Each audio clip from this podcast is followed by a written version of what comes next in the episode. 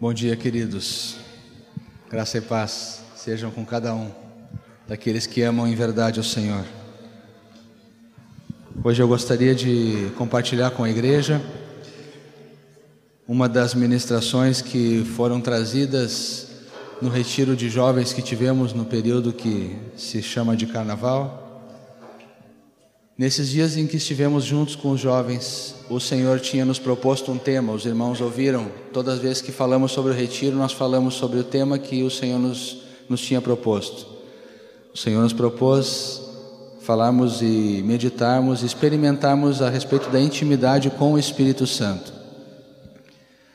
Na nossa vida aqui na terra, não tem nada que a gente precise mais do que isso. Intimidade com o Espírito Santo. O Senhor Jesus voltou para o lugar de onde ele tinha vindo, voltou para para o céu, para sentar-se à direita do Pai, mas disse que não ia nos deixar sós. Ele disse que quando ele subisse, o Espírito Santo desceria para estar conosco, estar no meio de nós e nos guiar a toda a verdade e nos dar o poder que nós precisamos para viver uma vida santa aqui nessa terra. De maneira que Podemos pensar que precisamos de muitas coisas na nossa vida, mas se ouvirmos o Senhor Jesus falar conosco, Ele vai dizer: uma só é necessária, uma só pode ser chamada a boa parte, uma só. E essa uma só é sentar-se aos pés do Espírito Santo, que hoje está no lugar de Cristo, no meio da igreja, está sobre a terra agindo. Então, recebemos ministração dos irmãos a respeito de vários aspectos práticos nisso que é o, o, crescer na intimidade com o Espírito Santo. A mim me coube falar um pouquinho a respeito da prática do jejum. Então, repartir com os irmãos esta palavra que hoje quero repartir com todos. O jejum é, tem sido visto assim, talvez por uma boa parte dos irmãos na igreja, como uma coisa assim, excepcional, né? Talvez como uma coisa que eu devo lançar mão na, numa emergência espiritual, ou talvez como uma prática que somente aqueles que querem ser pastores ou querem ser muito consagrados, essas pessoas então precisam jejuar e devem jejuar. Mas se nós formos examinar um pouco as Escrituras, nós vamos ver que esse não foi o exemplo que tivemos na vida do Senhor Jesus, no ensino dele, e também não foi o exemplo que tivemos no ensino e na vida dos apóstolos. Nós usamos no retiro como base para todo o assunto que estávamos trazendo o livro de Atos. Então eu gostaria de também com os irmãos é, destacar duas passagens em Atos.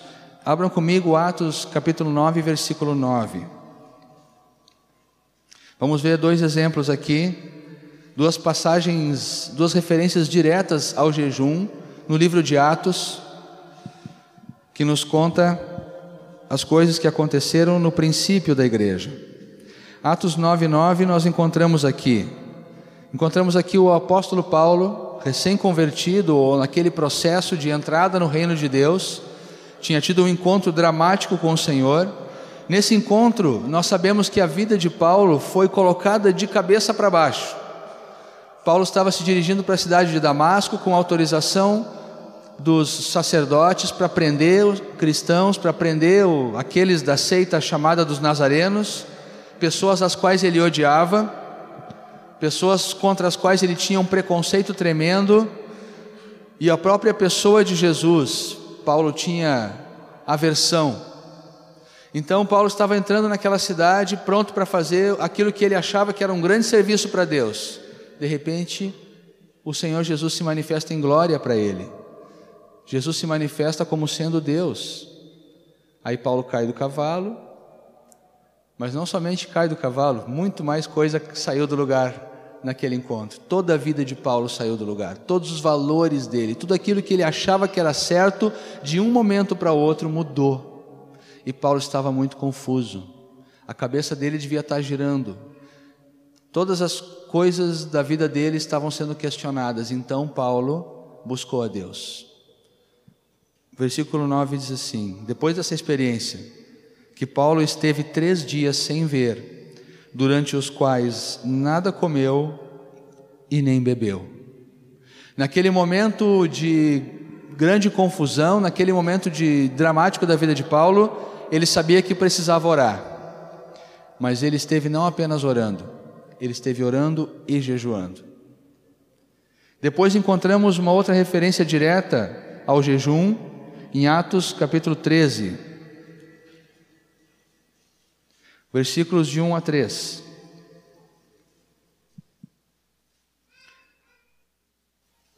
Havia na igreja de Antioquia profetas e mestres: Barnabé, Simeão, por sobrenome Níger, Lúcio de Cirene, Manaém, colasso de Herodes, o tetrarca, e Saulo. E servindo eles ao Senhor e jejuando, disse o Espírito Santo: Separai-me agora a Barnabé e Saulo para a obra a que os tenho chamado. Então, jejuando e orando, e impondo sobre eles as mãos, os despediram. Aqui nós encontramos os líderes da igreja de Antioquia buscando ouvir a voz de Deus, buscando uma orientação a respeito da obra que precisava ser feita. E aqui diz que eles oraram buscando essa orientação, mas aqui diz que eles oraram e jejuaram. E quando estavam orando e jejuando, aí disse o Senhor. Aí o Senhor falou com eles, o Espírito Santo falou com eles e disse: Essas são as pessoas e este é o lugar para o qual eles vão, encaminhem ele em meu nome. Então podemos estabelecer, a partir dos, desses dois textos, podemos estabelecer uma coisa: se a nossa necessidade é ouvir a Deus para o nosso dia a dia, para as decisões que temos que tomar, se a nossa necessidade é ouvir a Deus para colocar ordem na nossa vida, como Paulo estava precisando colocar ordem na sua vida, então nós precisamos orar. Mas além de orar, nós precisamos jejuar. Precisamos buscar a Deus dessa maneira. Paulo obteve resposta em seguida. Deus enviou até aquela casa um discípulo, e esse discípulo entrou lá, orou por Paulo e deu as primeiras instruções a respeito do que, que Paulo devia fazer para entrar no reino de Deus. Os irmãos que estavam orando e buscando é, uma orientação apostólica receberam do Espírito Santo logo em seguida essa palavra. Três ocasiões, é, ocasiões onde as pessoas precisavam ouvir a Deus. Em Atos 14, 23, um pouquinho adiante, nós temos de novo o apóstolo Paulo buscando e recebendo de Deus uma orientação. Também em relação à liderança das igrejas. Aqui diz que Paulo voltou, passou pelas igrejas que ele, nas quais ele já tinha pregado o evangelho, visitando cada uma delas, versículo 23, e promovendo-lhes em cada igreja a eleição de presbíteros. Depois de orar, com jejuns, os encomendaram ao Senhor em quem haviam crido. Necessidade de ouvir a Deus, necessidade de ter uma, uma resposta, necessidade de ficar sensível à voz do Espírito. Chama a oração, mas chama também o jejum. Há uma relação direta, nos parece, entre o jejum e a nossa capacidade de ouvir a Deus. O que é o jejum? O jejum é o ato de nós deixarmos de nos alimentar, total ou parcialmente, por um certo tempo. Deixar de comer, ou deixar de beber, ou os dois. Vamos retornar um pouquinho para ver em, Daniel, lá no Antigo Testamento. Vamos abrir aqui e vamos ver um exemplo do que se chama jejum parcial. Basicamente, nós temos dois tipos de jejum. Em Daniel capítulo 1, versículo 12, Daniel está pedindo para para o, encarregado, eles estavam, eles eram escravos, eles eram empregados no palácio do rei e precisavam ser alimentados de acordo com todos os banquetes que eram servidos para todos os empregados. O problema é que no meio daquela alimentação eram servidos tipos de alimento que a lei dos judeus proibia que eles comessem. Daniel então procurou o encarregado e disse: Eu te proponho que nós nos alimentemos só de algumas coisas. Aqui está, versículo 12: Experimenta, peço-te, os teus servos por dez dias, e que se nos deem legumes a comer e água a beber. Daniel propôs para aquele homem que, não, que eles não beberiam vinho, não beberiam nenhum tipo de outra bebida e não comeriam mais nenhum tipo de alimento, a não ser beber água e comer tão somente legumes. Todos os outros tipos de alimento eles estavam abrindo mão. E por dez dias eles pediram para ser experimentados com aquela dieta, com aquele tipo de alimentação. E no final dos dez dias eles se mostraram mais sadios, mais robustos, mais fortes e mais animados do que os demais companheiros que tinham comido todos aqueles outros tipos de comida.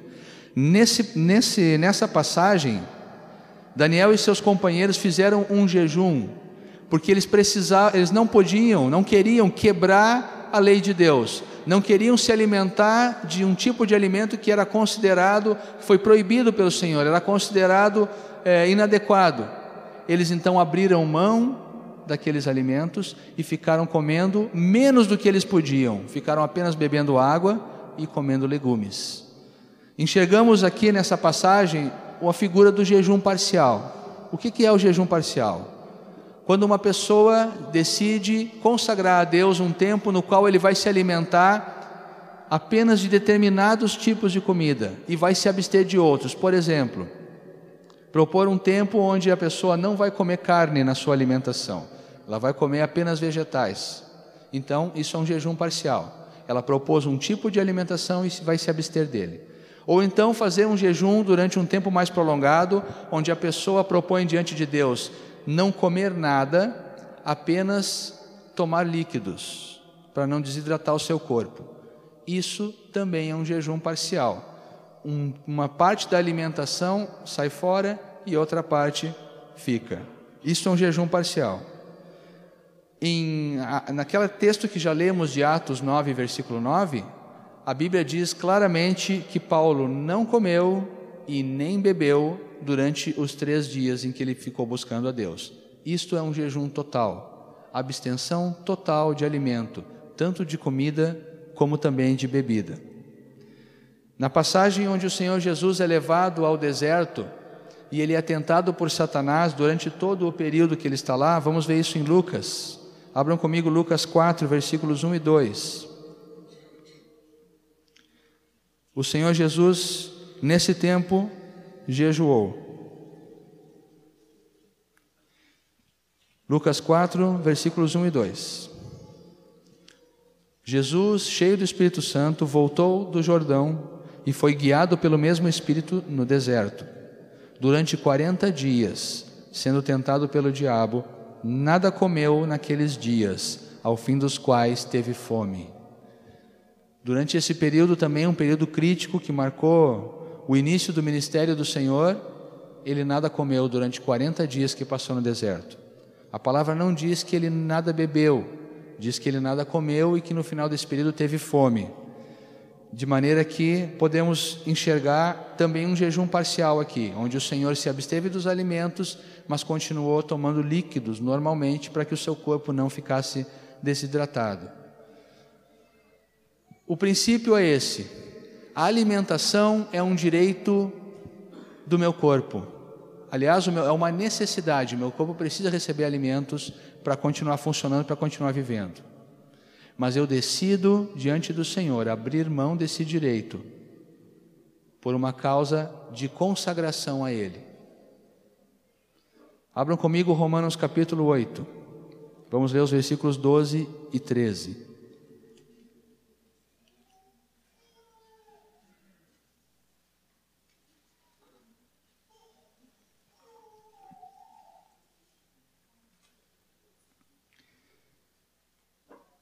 Vejam o que Paulo nos diz aqui. Assim, pois, irmãos, somos devedores, não à carne, como se constrangidos a viver segundo a carne. Porque se viverdes segundo a carne, caminhais para a morte. Mas se pelo Espírito mortificardes os feitos do corpo, certamente vivereis. Paulo nos ensina que nós devemos, através do poder que o Espírito Santo concede em cada um de nós, mortificar as obras os feitos do nosso corpo, da nossa carne. Isso começa com uma disposição nossa e com um oferecer-se a Deus. Quando, estamos, quando abrimos mão de um direito legítimo do nosso corpo, estamos trabalhando nessa mortificação da carne. Quando deixamos de nos alimentar durante um certo tempo, praticando o jejum, nós estamos na prática declarando o seguinte: Senhor, eu quero consagrar a mim e quero consagrar este tempo para ti. Para mim, a comunhão contigo e o ouvir a tua voz é mais importante do que alimentar o meu corpo, que é um direito que ele tem. Para mim, estar sensível ao que tu tens para dizer tem maior importância do que alimentar a necessidade da minha carne. As pessoas que, que dão muito valor ao prazer e ao seu conforto não conseguem jejuar, porque isso é desagradável. O jejum é prazeroso espiritualmente, mas ele é extremamente desagradável para a carne. Ninguém gosta de sentir fome. Lá no retiro, um dos jovens mandou um bilhetinho com uma perguntinha: Irmão, alguém já me disse certa vez que quando a gente jejua e sente fome, o jejum não vale porque é sinal que ele não foi abençoado por Deus. Isso não é verdade, queridos. Isso não é verdade. Nós estamos dispondo uma mortificação do nosso corpo, de maneira a deixar ele quietinho no lugar dele, para que o nosso espírito possa se sobressair e ouvir a Deus. E no momento em que nós mortificamos o nosso corpo, ele vai se sentir mortificado mesmo. E na hora que ele se sentir mortificado, ele vai reclamar. Ele vai dizer assim: Tchê, já passou da hora do almoço, não mandaste nada para cá ainda. Ele vai reclamar, a carne vai reclamar, sim mas não tem problema, deixa ela reclamando ali. Nós, não, nós precisamos então, a partir desta prática, saber que temos que honrar o Senhor, e quando praticamos isso, nós estamos valorizando Ele e honrando-o mais do que a nós mesmos. Isso é o que nós declaramos, amados, isso é o que nós é, confirmamos para Deus quando nós nos dispomos a jejuar. De que maneira funciona o jejum? O jejum não é um fim em si mesmo. Quer dizer, não é somente pegar e ficar sem comer, ou sem comer e sem beber durante um tempo, e ficar se segurando na cadeira até acabar aquele tempo para eu poder então comer alguma coisa quando acabar o meu período de jejum. O jejum é uma maneira de aperfeiçoar, vamos dizer assim, eu sei que essa palavra não é a melhor, tá? Mas é uma maneira de aperfeiçoar a nossa oração de maneira que o jejum não existe separado da oração. Jejum e oração precisam dar juntos. Jejum sem oração pode ser chamado de greve de fome, só. Mas o jejum tem uma finalidade espiritual. Então ele não se restringe simplesmente a deixar de colocar comida para dentro. Eu preciso mortificar a minha carne para quê? Para que no momento da minha comunhão com o Senhor, no momento da minha oração, ou no, ou no meu orar sem cessar durante todo o dia, o meu espírito tenha oportunidade de ficar mais sensível, mais atento à voz do Senhor. De maneira que o jejum precisa funcionar juntamente com a oração. A nossa percepção espiritual precisa ser aguçada no momento em que as, a, a, a, demanda da nossa carne, os, os, as reivindicações da nossa carne vão diminuindo, porque nós estamos dando menos atenção a ela e mais atenção ao Senhor. Abram comigo, por favor, em Mateus, versículo, é, capítulo 17.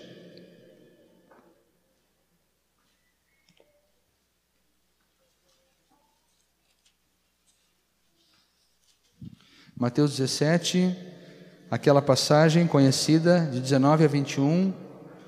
Jesus estava no Monte da Transfiguração, quando ele desce do monte, ele encontra aquela situação: os discípulos ministrando com um jovenzinho, com um rapaz, o, o, o pai do rapaz em volta, desesperado, os discípulos tentam expulsar aquele demônio, não conseguem. O Senhor Jesus dá uma ordem e o demônio sai. Depois os discípulos procuram o mestre e dizem: então os discípulos, aproximando-se de Jesus, de Jesus, perguntaram em particular: Por que motivo não podemos nós expulsá-lo? E Jesus lhe respondeu: Por causa da pequenez da vossa fé. Pois em verdade vos digo que se tiverdes fé como um grão de mostarda, direis a este monte: Passa daqui para acolá, e ele passará. Nada vos será impossível. Mas esta casta, esse tipo de demônio, não se expele senão por meio de oração e jejum. Durante algum tempo eu pensava sobre essa explicação que o Senhor tinha dado, né? Eu pensava, mas como é que, o que, que tem a ver isso, né?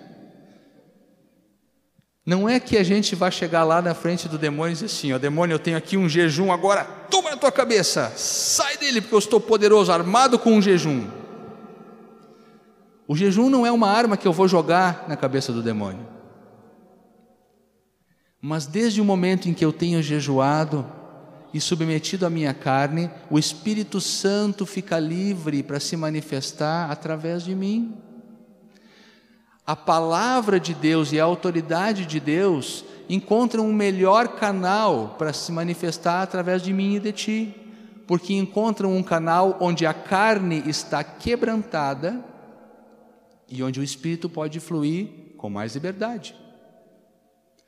Então, o jejum não é algo que eu vou jogar na cabeça do demônio, porque não é para ele, mas o jejum é para o Senhor, de maneira que faz com que eu me torne um vaso que Deus pode usar com mais liberdade na sua mão, um vaso quebrantado.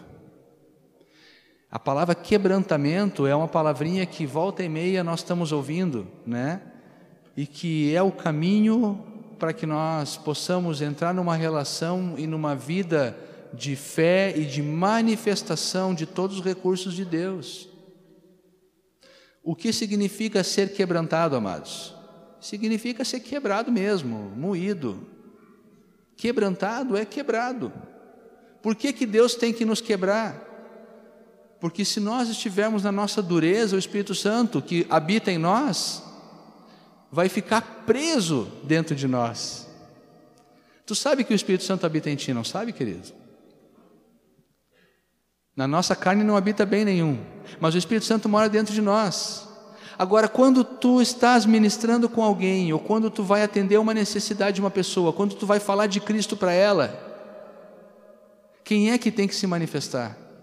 As tuas capacidades, a tua inteligência, a tua eloquência, os teus dons de falar direitinho? É isso que tem que se manifestar? O que, que vai se manifestar quando tu vai ministrar sobre uma pessoa? Tu vai colocar a mão sobre ela, ela está enferma ou ela está perturbada por obras de Satanás, o que, que vai se manifestar? Vai ser o fato de que tu sabe fazer uma oração bem cumprida e não repetir nenhuma palavra? É isso? Absolutamente não. O que vai se manifestar é o que está dentro de ti, desde que ele consiga sair. E aí é que entra o quebrantamento. O Espírito Santo mora dentro de nós, mas ele não pode ficar preso dentro de nós. Se a nossa carne formar essa prisão, uma, uma, uma vontade não dobrada, uma carne não quebrantada, nós formamos, ao invés de formar casa para o Espírito Santo, nós formamos cadeia para o Espírito Santo e ele não consegue sair. Mas entre tantos meios que Deus tem para tratar com a nossa vida, um deles é o jejum, para nos quebrantar diante dele, para fazer com que essas paredes sejam quebradas, que essas paredes não sejam algo impossível do Espírito Santo atravessar. Quando eu estou ministrando com uma pessoa, não é o meu caráter, não são os, os, as minhas habilidades que têm que se manifestar, mas o Espírito Santo que está dentro de mim precisa ter um, um caminho para sair e tocar a vida daquela pessoa.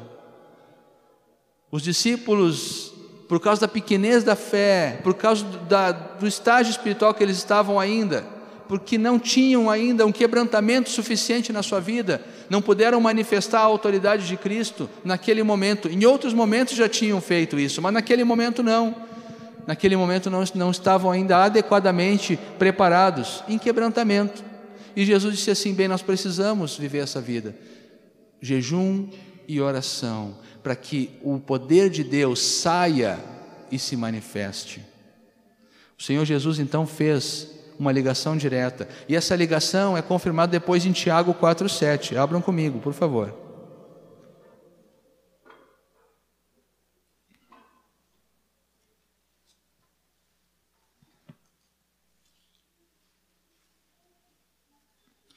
Tiago capítulo 4, versículo 7. Também é uma passagem muito conhecida. Vejam o que, que diz a palavra: Sujeitai-vos, portanto, a Deus, mas resisti ao diabo, e ele fugirá de vós. Não está escrito apenas assim, ó, o diabo fugirá de vós. Tem uma parte, tem uma condição anterior. Sujeitai-vos, portanto, a Deus. Primeira condição. Resistir ao diabo e ele fugirá de vós. Sujeitar-se a Deus é condição necessária para que o poder de Deus se manifeste em nós e nós possamos ter autoridade contra Satanás e contra tudo aquilo que vem contra a nossa vida. Então é dessa maneira, amados, que o jejum vai trabalhar nas nossas vidas. Ele vai trabalhar não no sentido de ser uma, uma arma secreta em si só que eu vou jogar contra as situações, mas ele vai trabalhar em mim. Ele vai atuar em mim para que o Espírito Santo possa então fazer o trabalho que ele tem que fazer. A partir disso, nós vamos nos perguntar assim: ó, quem é que precisa jejuar? Talvez fosse melhor perguntar quem não precisa jejuar. Toda pessoa que dá valor a Deus deve jejuar. Toda pessoa que está comprometida com o propósito eterno de Deus tem que jejuar. Toda pessoa que quer agradar a Deus mais do que a si própria precisa jejuar. Tem uma frasezinha do nosso querido irmão Watchman que foi, foi colocada num, num, material até que foi distribuído um tempo atrás a respeito de oração. E o, o Watchman coloca uma frase e diz assim: ó, o, o, o preço que você está determinado a pagar pelo Senhor determina também o quanto ele vale para você. Se tu está disposto a poucos sacrifícios pelo Senhor, é porque ele vale pouquinho para ti.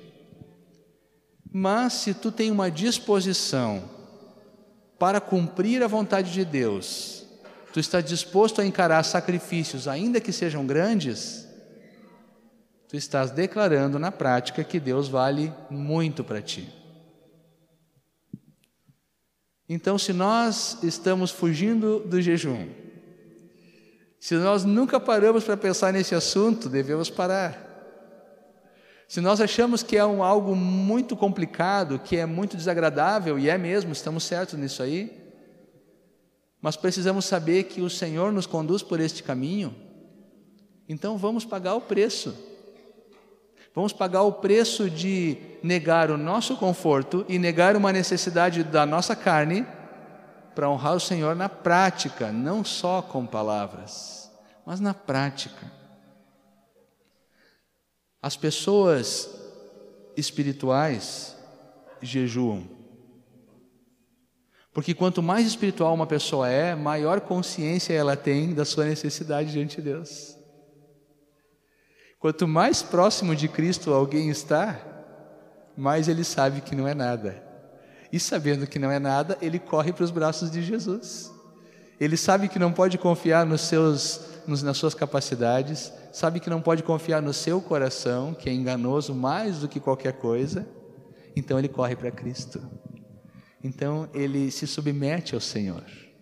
Então ele busca a Deus com oração, ele busca a Deus com jejuns, ele entende que ele precisa ser quebrantado, que a grande necessidade dele é ouvir a Deus, mas sem ser quebrantado ele não vai ouvir ao Senhor.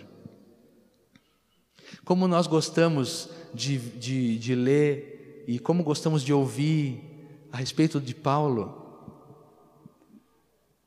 um homem que realizou tantas coisas com o Senhor.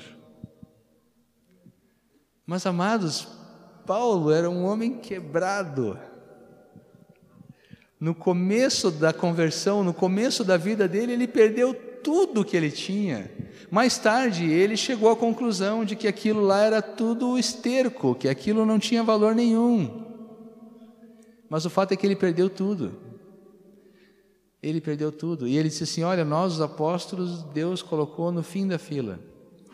Nós somos os mais. Não temos direito à casa, não temos direito a, a, a uma estabilidade, não temos direito a nada.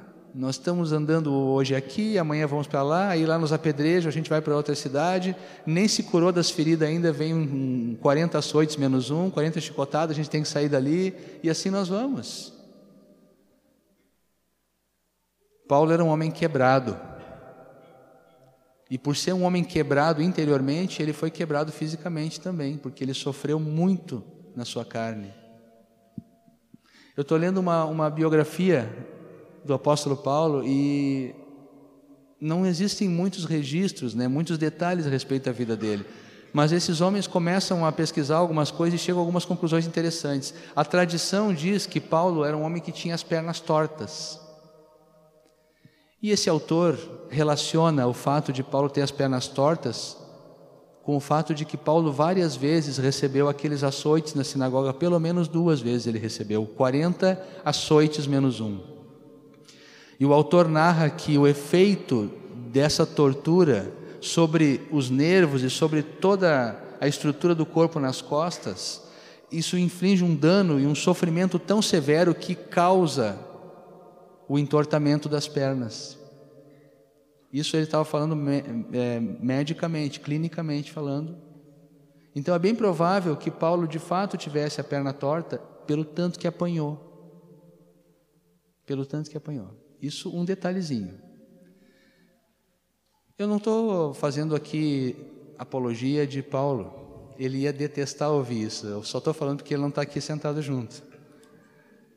Mas o que eu quero dizer, amados, que se nós eh, admiramos o exemplo de irmãos como esses, vamos imitá-los. Vamos imitá-los na sua atitude. A palavra de Deus diz, em primeiro lugar, que nós devemos ter em nós a mesma atitude que houve em Cristo Jesus. Paulo imitou a atitude de Cristo Jesus, por isso ele pôde realizar com Deus as coisas que ele realizou. Nós temos a nossa esfera de vida, mas ela, ela pode ser menor do que a esfera de Paulo. Pode ser que a missão que Deus tem para ti seja maior do que a de Paulo, pode ser que seja menor, grande ou pequena. Tu não vai conseguir se tu não fores quebrantado. Porque é Deus quem vai realizar. E Deus não vai se manifestar se ele não puder sair. Amém? Por que então que nós não jejuamos? Ou por que que alguns de nós não jejuamos? O principal motivo pelo qual não jejuamos é o apego ao nosso prazer, ao nosso bem-estar. Quando nós tentamos tomar uma atitude para sair dessa posição e então honrar o Senhor e jejuar, aí que nós percebemos o quanto nós somos apegados a nós mesmos e quanto nós amamos o prazer da nossa carne. Basta ficar meio dia sem comer que já começa o desespero e começa a olhar o relógio e a gente começa a, a contar as pedrinhas esperando a hora em que vai chegar o momento em que eu marquei para acabar o meu jejum. Isso é uma prova, amados, de que nós ainda precisamos de muito traquejo, precisamos de muito trabalho do Espírito Santo sobre nós. Mas é interessante, é, eu já falei com irmãos, já vi alguns irmãos comentarem todo esse tempo, né, que, que eu ando com o Senhor, muitas pessoas comentam: olha, eu não consigo fazer jejum. Quando eu vou fazer jejum, me dá aquela dor de cabeça, aí eu penso assim: ah, Deus nem vai se agradar disso, eu estou aqui atribulado, atormentado com essa dor de cabeça, Deus nem quer uma coisa dessa. Não, ah, coisa séria isso. Digo, ah, não, eu para mim ficar sem comer não dá, não tem condições, eu não fui feito para isso. Mas também é verdade que muitos de nós fazem restrições de alimento, deixam de se alimentar ou se alimentam bem menos quando querem fazer um regime. Né? Quando as roupas começam a encolher, sabe quando as roupas do armário começam a encolher? E elas não entram mais de nós porque elas encolheram? Aí a gente vai e, não, agora eu preciso fazer um regime, né? tenho que tomar um, uma dose única de capricho, como diz meu sogro, né? Tomar uma dose única de capricho, vou fazer um regime. Aí aquela pessoa faz o regime, aí ela deixa de comer isso, ela deixa de comer aquilo e ela passa um tempão, até que ela volte de novo, até que as roupas cresçam de novo e comecem a servir. Mas é interessante pensar que para perseguir uma meta que vai trazer prazer e satisfação a sua própria carne, ou seja, a pessoa vai para frente do espelho e vai dizer assim, ó, estou ah, fininho de novo, assim, valeu a pena todo o sacrifício. Mas é interessante que para perseguir uma meta que vai trazer satisfação à minha própria carne, parece que a carne senta com a carne na mesa de negociações e eles fazem um trato, né? Olha, ficar sem comer é ruim, mas ser chamado de gordinho é pior. Então nós vamos fazer o seguinte, ó. Tu vai, tu passa esse trabalho, tu passa esse sacrifício, porque no final do sacrifício vai ter um prazer maior ainda te esperando, que é o prazer da boa forma e da boa estética. Eu quero dizer para vocês, amados, que eu não estou aqui falando contra regime, até porque tem pessoas que precisam fazer por causa da sua saúde. Eu só quero pensar um pouquinho para vocês como o nosso coração é enganoso que muitas vezes nós nos dispomos a sacrifícios muito maiores do que um jejum, quando o que está em jogo é a nossa própria satisfação. Mas somos incapazes de oferecer o mínimo sacrifício para o Senhor se isso não traz prazer à nossa carne. Esse coração precisamos confrontar. Essa atitude que nós precisamos encarar de frente. Eu poderia ficar sem comer para fazer um, um regime, para fazer uma dieta, para ficar mais bonito, para ficar mais elegante, eu consigo, mas um jejum, não consigo. Para que jejum? Precisamos rever nossos valores, então, amados. Precisamos rever a maneira como nos relacionamos conosco mesmos e, e a maneira como vamos nos relacionar com, com Jesus. Precisamos decidir o que, que vai ter prioridade não nas nossas palavras. Nós já decidimos isso há muito tempo. Não na nossa posição de dizer, olha, Jesus é o mais importante para mim e glória a Deus. Entregamos nossa vida para Cristo. Mas em todas as áreas da nossa vida, a nossa prática precisa entrar em consoância, precisa entrar em harmonia com a decisão que nós fizemos. De maneira que eu proponho um desafio a todos os irmãos que me ouvem. E o desafio é esse: de atender ao Espírito Santo e separar pelo menos um dia na semana para jejuar diante do Senhor. Vamos fazer desta prática um hábito e uma disciplina na nossa vida. Se nós fizermos, deixarmos esse assunto aleatoriamente, dizer assim, não, ah, quando eu sentir de Deus eu vou jejuar muito provavelmente esse jejum vai ser muito ocasional. Vai ser o teu jejum semestral, mais ou menos. Mas se tu propuseres, assim como tu ora todo dia e tu não chama isso de legalismo, assim como tu lê a palavra todo dia e tu não chama isso de legalismo, assim como tu está reunido com os irmãos frequente e regularmente, tu não chama isso de legalismo, propõe consagrar um jejum semanal ao Senhor e tu não vai precisar chamar isso de legalismo, tu vai chamar isso de disposição. O Senhor vai ver o teu coração e vai ver que tu está disposto a caminhar um pouquinho mais no preço que tu paga para ser uma pessoa quebrantada. Separa um dia da semana para jejuar e faz isso semanalmente. Faz disso uma disciplina na tua vida, consagrada ao Senhor. E quando tu estiveres jejuando, abram comigo, por favor, em Isaías, capítulo 58.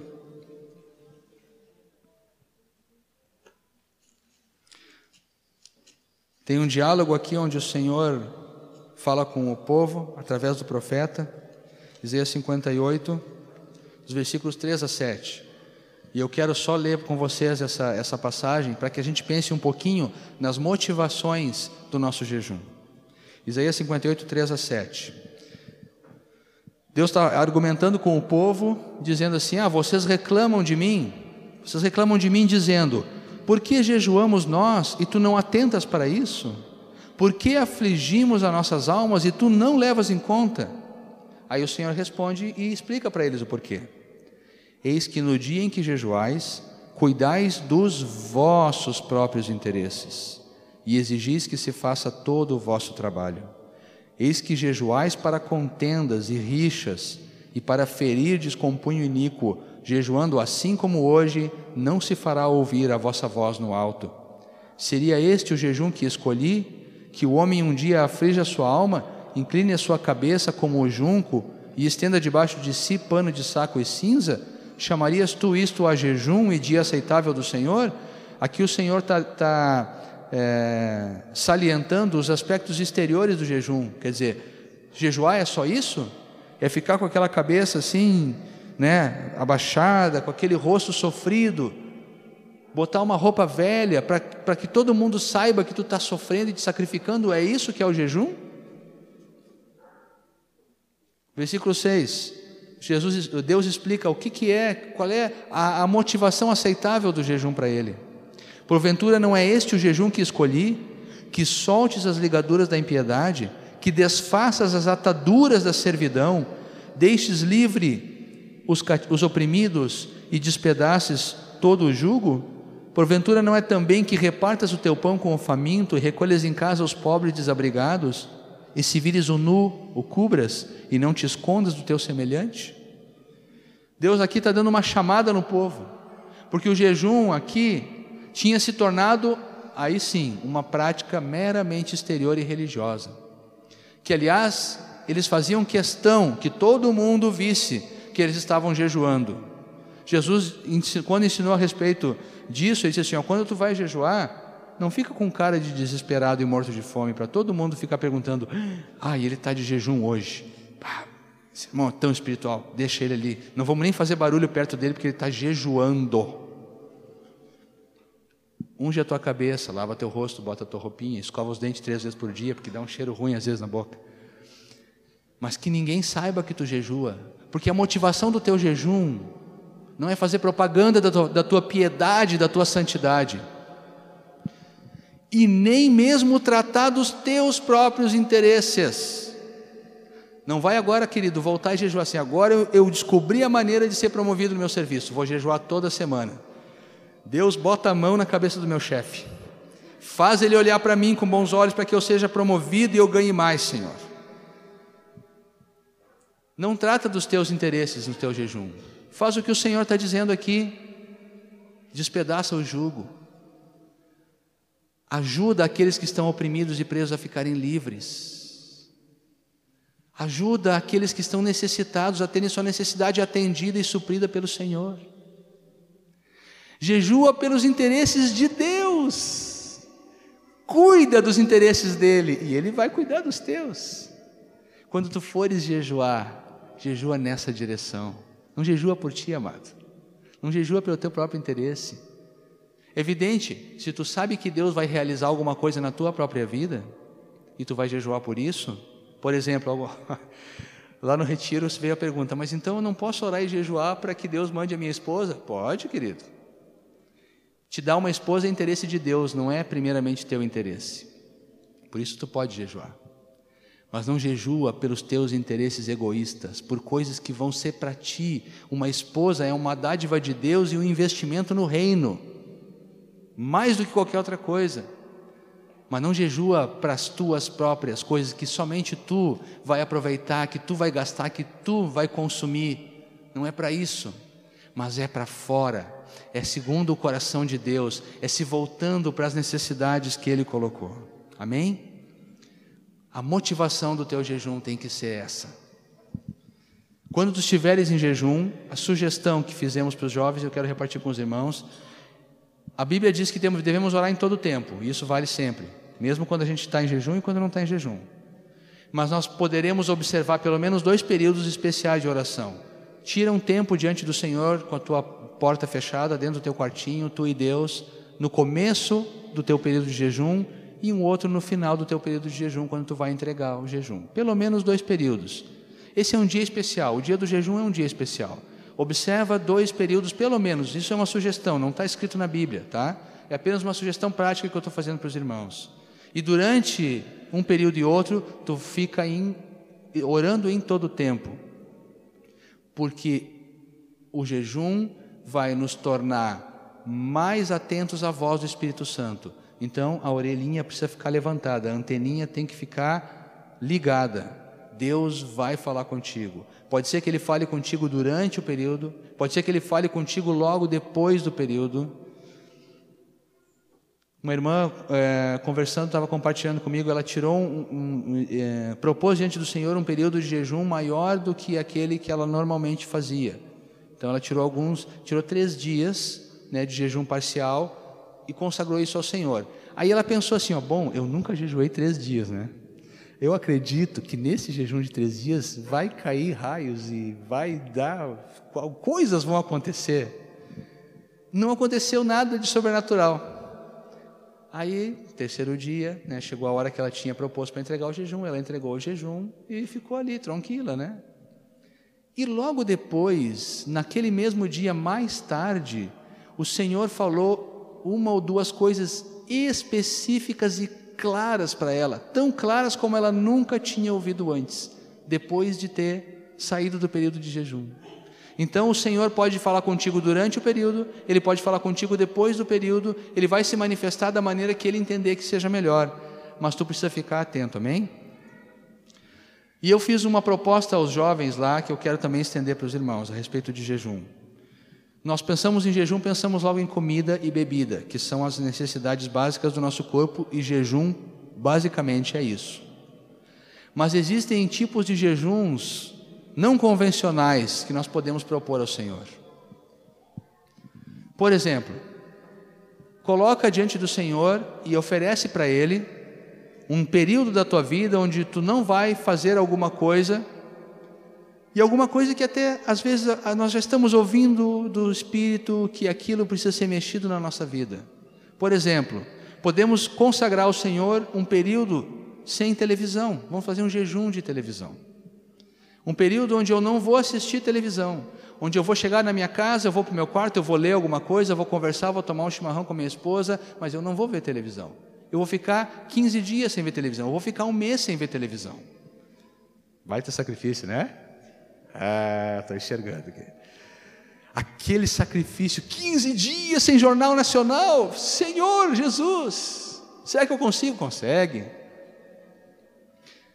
No decorrer desse período, tu vai ouvir a Deus melhor e, e Ele vai te dar alguma opinião a respeito desse hábito na tua vida e vai fazer algumas correções. Sem contar que tu vai liberar tempo para o Senhor, porque tu vai precisar arranjar outra coisa para fazer. Na hora do Jornal Nacional, em vez de ficar ouvindo o apresentador, tu vai entrar no teu quarto, vai ler, vai ler a palavra, vai ler algum livro que vai te edificar, ou vai estar em comunhão com a tua família, que vai te edificar também. Jejum de televisão, jejum de internet, que belo jejum que é esse! Propõe diante do Senhor um período sem internet, alguns dias. Vê o que, que acontece. Deixa Deus falar contigo. Jejum de games, né? Os joguinhos de computador ou de videogame que, né? São coisas que tomam bastante o tempo de quem usa. Jejum de filmes no vídeo. Propõe diante de Deus um período sem locar nenhum filme. Conheço pessoas que um período assim seria um real sacrifício porque o hábito é forte e é frequente. Propõe diante do Senhor um período sem música. Isso é, pega muito para os jovens, né? Sem música, não estou falando sem louvor. Louvor é tua expressão para Deus, é outra coisa. Eu estou falando de ouvir música. Porque muitas vezes nós podemos estar ouvindo uma música cristã e aquela música está ali só para estar. Tá. Está ali só para estar, tá, está ali só, só no ritmo, a gente está só no ritmo. Edificação, zero, mas o ritmo. Fica um tempo sem isso. Quem sabe o Senhor não está querendo um acesso melhor à tua mente e o teu ouvido precisa fazer um jejunzinho para ouvir melhor o Senhor. Então, amados, existem muitas coisas, existem muitas, muitas áreas na nossa vida que nos, nos trazem prazer satisfação, comodidade, que vai fazer bem nós propomos um jejum durante um tempo e ouvir o que, que Deus vai falar conosco. Ele certamente vai falar conosco. Essa é a grande, a boa parte. Amém? Eu queria ler, para encerrar, queria ler com vocês Romanos 6, de 12 a 14, e convidar que nós façamos uma oração nesse sentido, todos juntos. Romanos capítulo 6, de 12 a 14.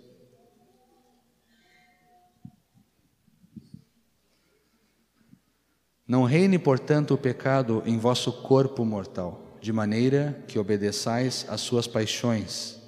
Nem ofereçais cada um os membros do seu corpo ao pecado, como instrumentos de iniquidade. E aqui vem a parte que nos interessa mais. Mas oferecei-vos a Deus, como ressurretos dentre os mortos, e os vossos membros a Deus, como instrumentos de justiça porque o pecado não terá domínio sobre vós, pois não estáis debaixo da lei, e sim da bendita graça de Deus.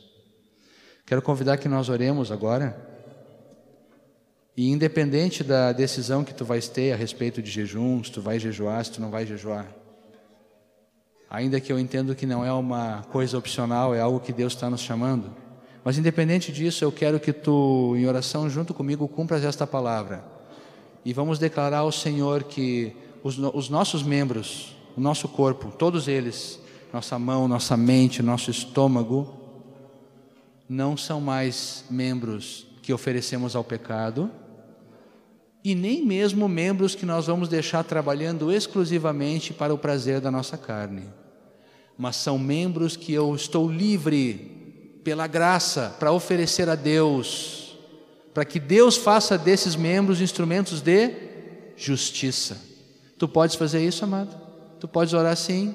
Tu podes cumprir com a palavra de Deus? Vamos orar juntos. Senhor, te bendizemos pela tua misericórdia e graça. E de acordo com Romanos 6, Senhor, nós queremos orar agora. E queremos dizer para ti que nós estamos oferecendo os nossos membros, a nossa vida toda, espírito, alma e corpo. E em particular oferecemos os nossos membros a Ti como instrumentos de justiça. Toma nossas mãos, toma nossos pés, toma nossa mente, toma todos os órgãos do nosso corpo, Senhor. Nenhum deles vai ter domínio sobre nós e nenhuma necessidade dele vai, vai ter domínio sobre nós. Estamos libertos pela graça que Tu repartiste conosco. E aos nossos membros nós oferecemos a Ti. Expressa-te através deles, Senhor, para que o teu nome seja engrandecido, para que tu apareças e nós diminuamos. Nós queremos dizer, Senhor, que, embora muitas vezes tenhamos fugido do sacrifício, tenhamos fugido do preço, nós não queremos andar fugindo para sempre, mas queremos nos dispor para sermos quebrantados por Ti, por todos os meios que Tu tens para fazer isso, Senhor, incluindo o jejum queremos nos oferecer para sermos quebrantados, para que de alguma forma sejamos úteis ao teu propósito nessa terra. E as pessoas possam, quando se relacionarem conosco, possam tocar não apenas em nós, mas possam tocar no teu espírito. Sabemos que tu é poderoso para fazer isso, Senhor. E voltamos para a nossa casa, continuamos com o nosso dia animados na tua presença. Em nome do Senhor Jesus. Eu oro por mim mesmo e abençoo os meus irmãos em teu nome, para o cumprimento de toda esta palavra. Amém. Amém, Senhor.